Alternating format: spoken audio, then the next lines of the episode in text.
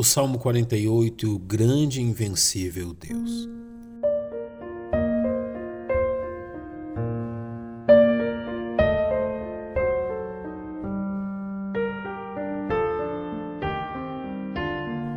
Assim como Deus é infinito, também as razões pelas quais seus filhos o louvam e o adoram são igualmente infinitas.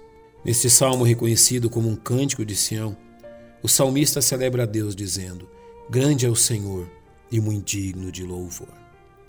O Senhor é aqui adorado como Deus de Jerusalém, como seu governante baluarte, cidade onde sua santidade é entronizada e seu nome é celebrado, como nos diz o salmista. Na cidade do nosso Deus, do seu santo monte, formoso de sítio e alegria de toda a terra, é o Monte Sião sobre os lados do norte, a cidade do grande rei.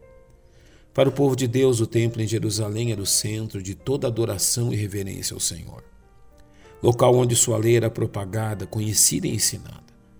Adorar a Deus em Sião era encontrar-se com uma torre firme e segura, um refúgio invencível.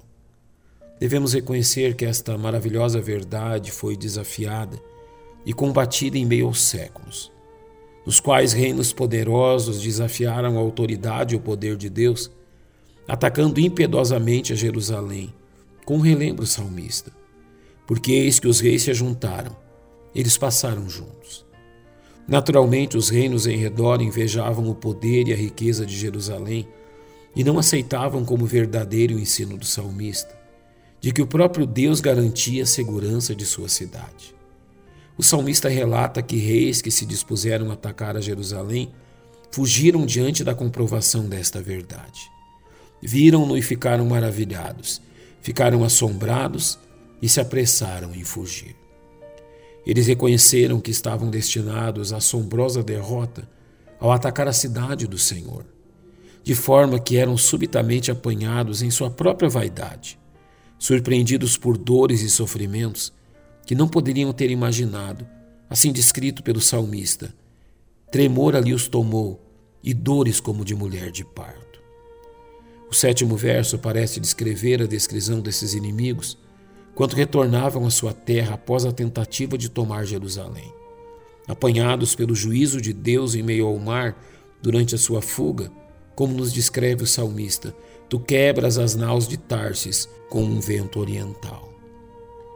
A grandiosidade e poder emanados desta gloriosa cidade também é testemunhada por aqueles que a viram e a visitaram e sobre ela clamaram.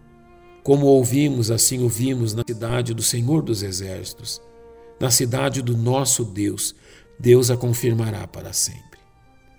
Também seus moradores levantam suas vozes a fim de reconhecer a presença e o poder de Deus, dizendo: Lembramos-nos, ó Deus, da tua benignidade no meio do teu templo. A prosperidade e segurança de Jerusalém, provados principalmente durante os reinados de Davi e Salomão, Fizeram o povo de Deus conhecido e afamado entre as demais nações, como salienta o salmista. Segundo é o teu nome, ó Deus, assim é o teu louvor. Até os confins da terra, a tua mão direita está cheia de justiça. O salmo se encerra adorando a Deus por seus juízos.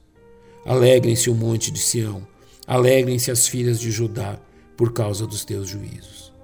E confirmando a fama de Jerusalém, que será transmitida às gerações posteriores, Rodeai Sião e cercai-a, contai as suas torres, marcai bem os seus antemuros, considerai os seus palácios, para que conteis a geração seguinte.